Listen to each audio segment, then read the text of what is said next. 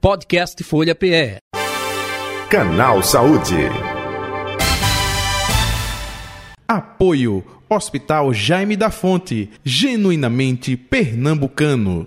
Hoje, no nosso tema, cuidados paliativos. Os cuidados paliativos são tratamentos ministrados ao paciente acometido de doença que ameaça a continuidade da vida quando não há mais perspectiva de cura e que tem por objetivo cuidar do paciente e de seus familiares, né, para a melhoria da qualidade de vida de quem está enfermo, de sua família e de amigos.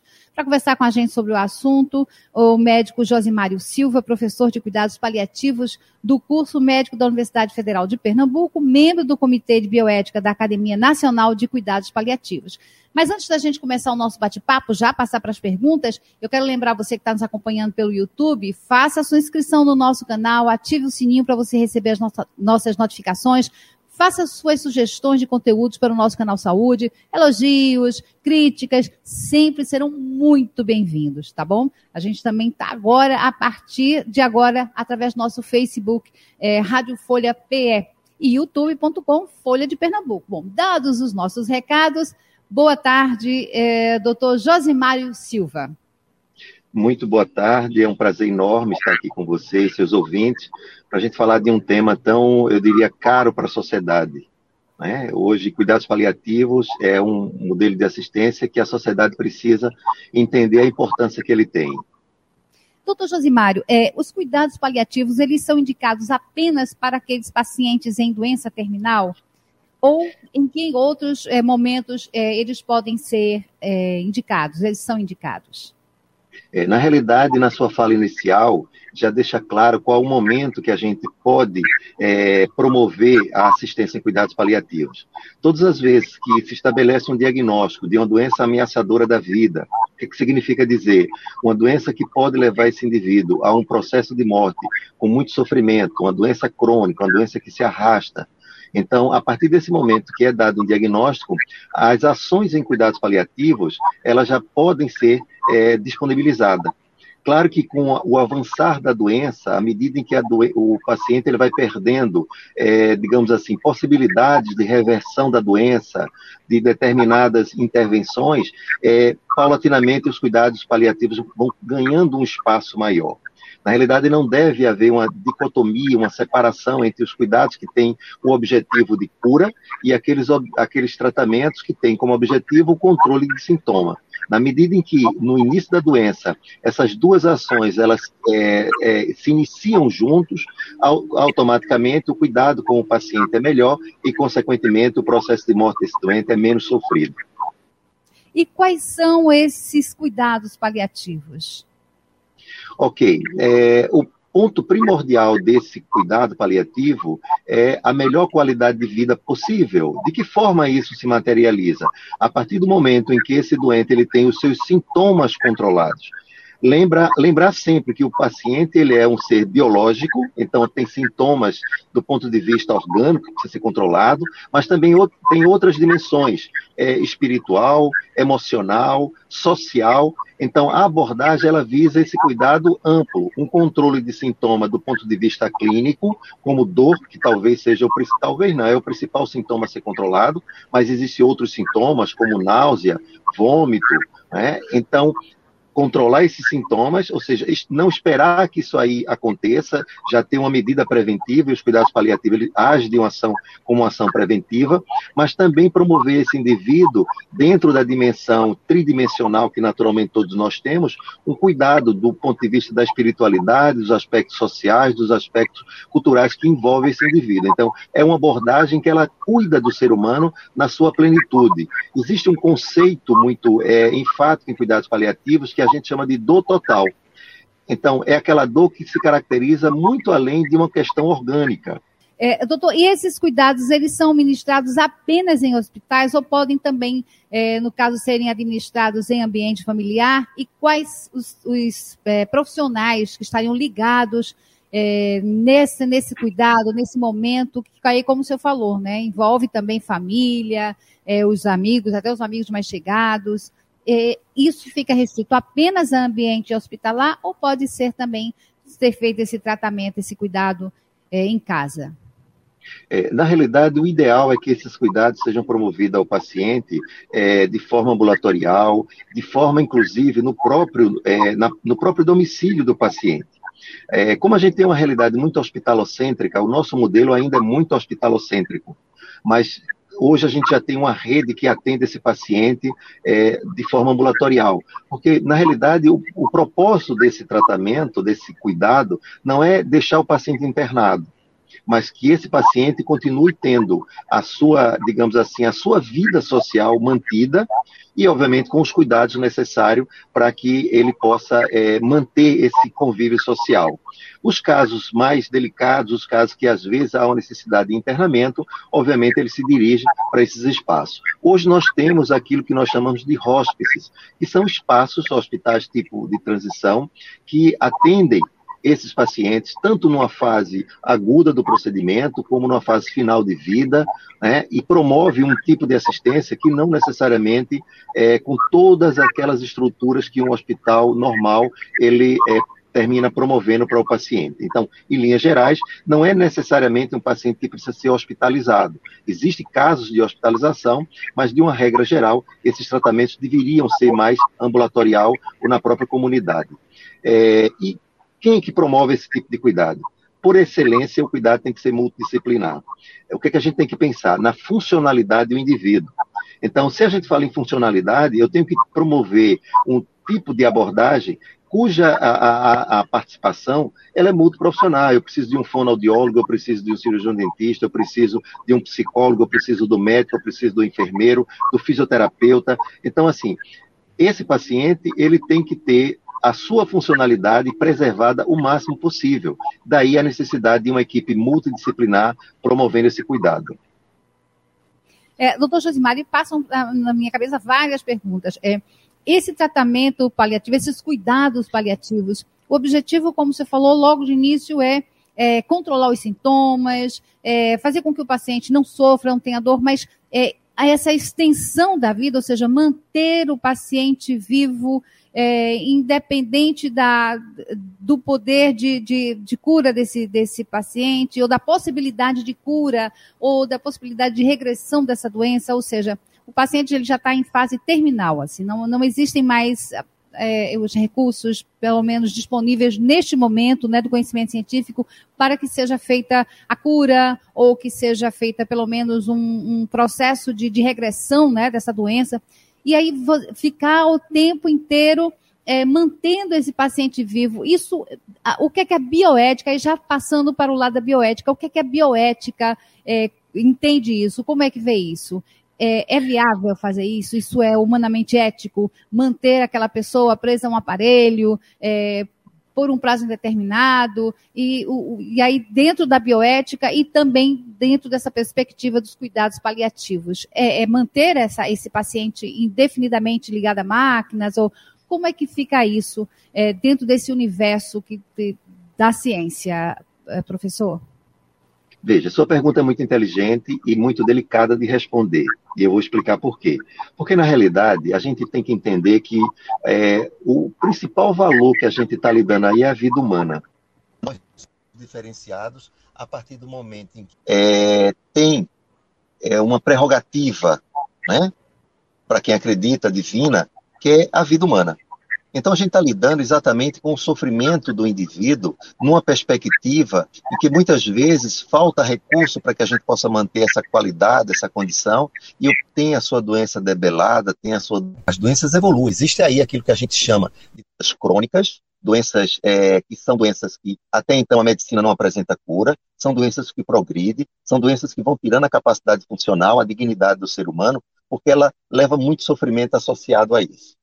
É, a saúde, né, ela tem como objetivo, a medicina, a saúde tem como objetivo sempre promover o maior benefício ao doente.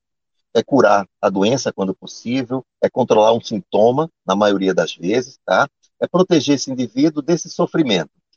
O que é que acontece? Quando a doença evolui a uma condição em que todos os recursos que nós disponibilizamos, que são muitos, tá? já não consegue promover essa qualidade de vida, essa dignidade, esse controle de sintoma, de tal maneira que dê essa condição é, de dignidade ao paciente, é o momento da gente repensar que modelo de assistência a gente pode promover. Então, quando a gente fala em suspender tratamentos, é, na realidade é suspender aqueles tratamentos que já não geram efeito, que já não são mais positivos.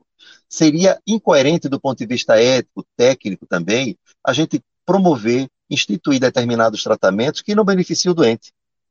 Então, é nesse momento que a gente não defende a ideia daquilo que a gente chama de desproporcionalidade terapêutica, obstinação terapêutica, ou para alguns, futilidade terapêutica, né? que aí tem uma, uma série de, de classificações que pode ser colocada. Mas, em síntese, o grande objetivo é cuidar do doente, cuidar do ser humano. Quando os recursos tecnológicos médicos disponíveis já não conseguem atender essas necessidades, a gente tem que ter o maior controle de sintomas possíveis né? e respeitar a ordem natural das coisas.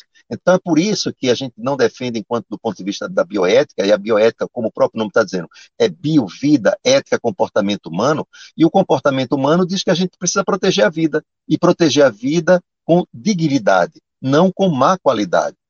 Então, é nesse momento que a gente tem que fazer essa ponderação. Claro que não é uma decisão que tem que ser uma decisão única da equipe médica, isso é uma decisão que tem que ser compartilhada, aquilo que a gente chama de decisões compartilhadas, envolvendo a família, envolvendo o paciente, para que a gente possa identificar um curso de ação, uma proposta de abordagem, de cuidado, que esteja em consonância com a autonomia do doente, com a autonomia da família, né, para que a gente possa definir o que seria um tratamento prudente, apropriado, adequado para aquela situação de doença, no estágio de, de, doença que o paciente se encontra. Portanto, do ponto de vista da bioética, nós não defendemos essa obstinação terapêutica, tendo em vista que esse tipo de conduta pode promover mais dano do que benefício. É, inclusive trazendo é, maior sofrimento à família, né, aos familiares. O senhor já deixou isso bem claro que esse esses cuidados paliativos também devem se estender à família. É, existe um outro te, um outro assunto, é, eu vou aproveitar, já que eu estou aqui com um professor de cuidados paliativos é, do curso médico e membro do Comitê Bioético da Academia Nacional de Cuidados Paliativos, é, que é um assunto bem polêmico, que é a eutanásia. Não é? Hum. Então, é, por que, que existe ainda é, tanto receio, é, um tabu tão grande em relação a se falar sobre esse assunto, a se discutir sobre esse, eh, sobre esse assunto, professor? É, na realidade, assim, isso é um tema ainda é muito é, polêmico na nossa sociedade, né? Eutanásia. Quando a gente vai na essência do termo, eutanásia é boa morte. É, só que a gente vem num modelo cultural, tradicional e de formação que o médico ele tem que cuidar, proteger a vida e não causar a morte do doente. Em alguns países, isso já entra no arcabouço jurídico e precisa passar por uma legislação, né, como Portugal e recentemente Espanha, que já adotou isso dentro das suas práticas é, é, jurisdicionais, dentro da lei. Né? No Brasil ainda é um tema muito delicado da gente abordar.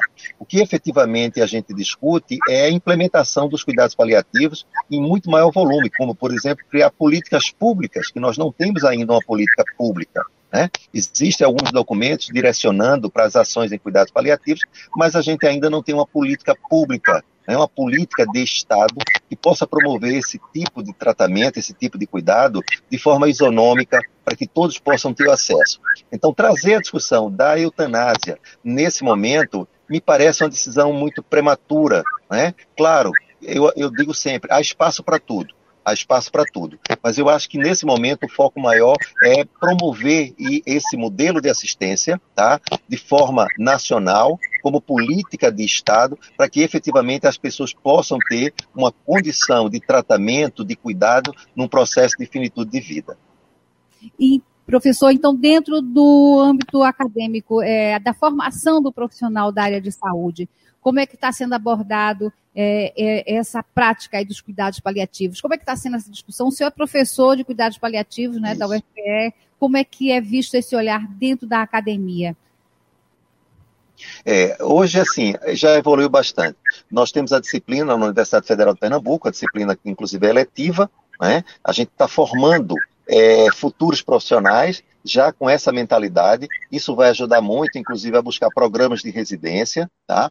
É, mas recentemente saiu uma, uma documentação é, que já tá, traz um caráter de obrigatoriedade dos cursos da área de saúde, em especial dos cursos da medicina, tá?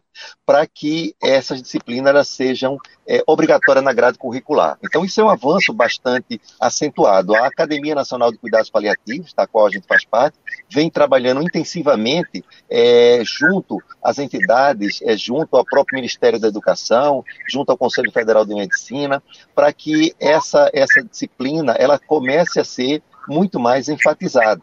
Nós já temos é, programas de pós-graduação, residência, tá? a nível de graduação também. Nós temos é, é, pós-graduação, tipo é, especialização em cuidados paliativos. Então, cada vez mais esse tema começa a se infiltrar dentro da formação acadêmica. E isso é importante porque a gente está lidando com uma população cada vez maior de pacientes, seja pediátricos, seja paciente idoso, que vai precisar de profissionais de equipe para cuidar desses pacientes que vão entrar em, assim, em condição, que vão necessitar dos cuidados paliativos.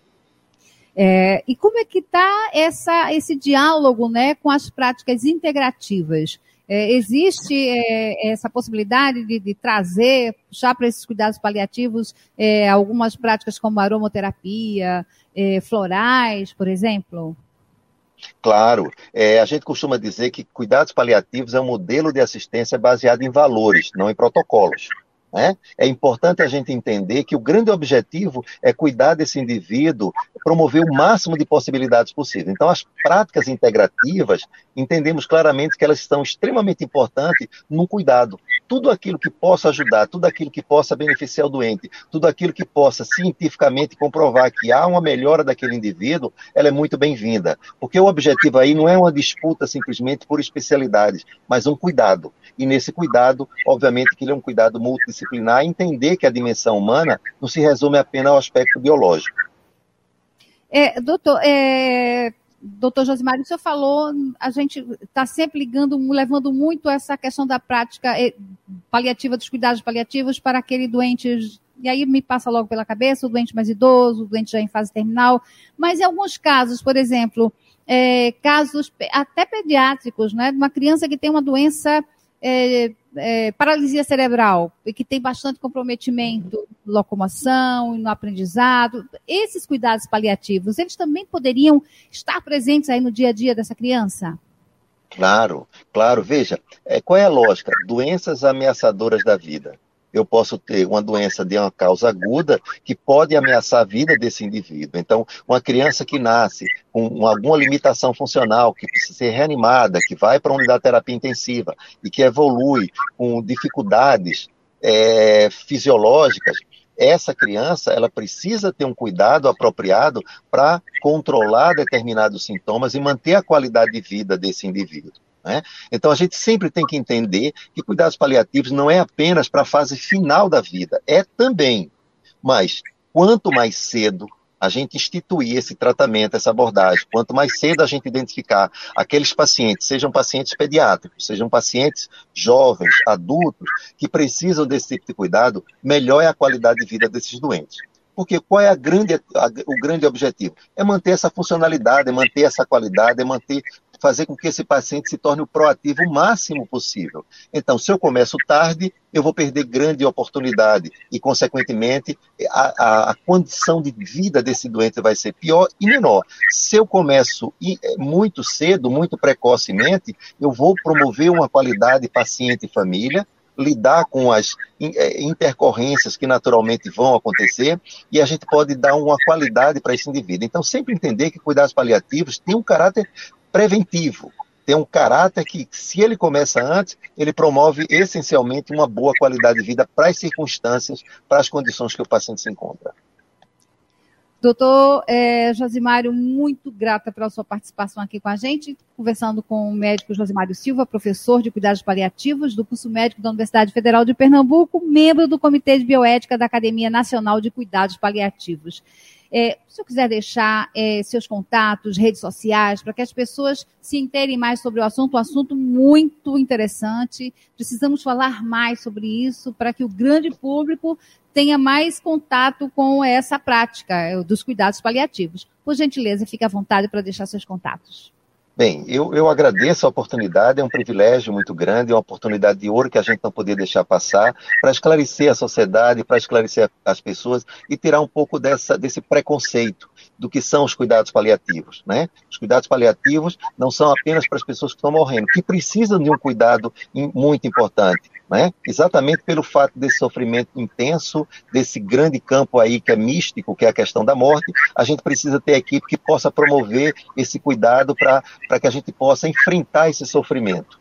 Né? A morte é um sofrimento, é um sofrimento natural, todos nós vamos passar, mas é um sofrimento que a gente precisa ter estratégia para poder fazer esse enfrentamento. E os cuidados paliativos é um modelo de assistência que, pro, que pode promover esse tipo de, de assistência. Nós estamos realizando, dia 8, 9 e 10 de dezembro, um congresso aqui em Recife, e o tema também será colocado que é o quarto Congresso Pernambucano de Bioética e Biodireito, né, que vai ser aqui no Hotel Marante, na Avenida Boa Viagem.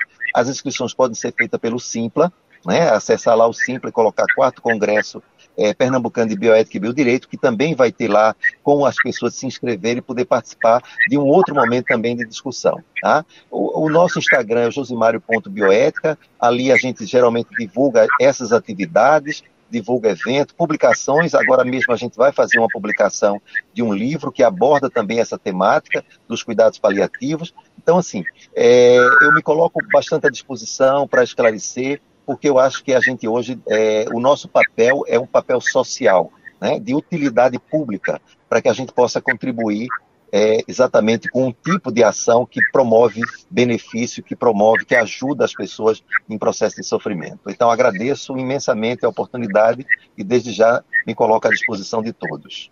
Muito obrigada mais uma vez. E esse foi o nosso canal Saúde de hoje. Podcast Folha PE. Canal Saúde. Apoio Hospital Jaime da Fonte, genuinamente pernambucano.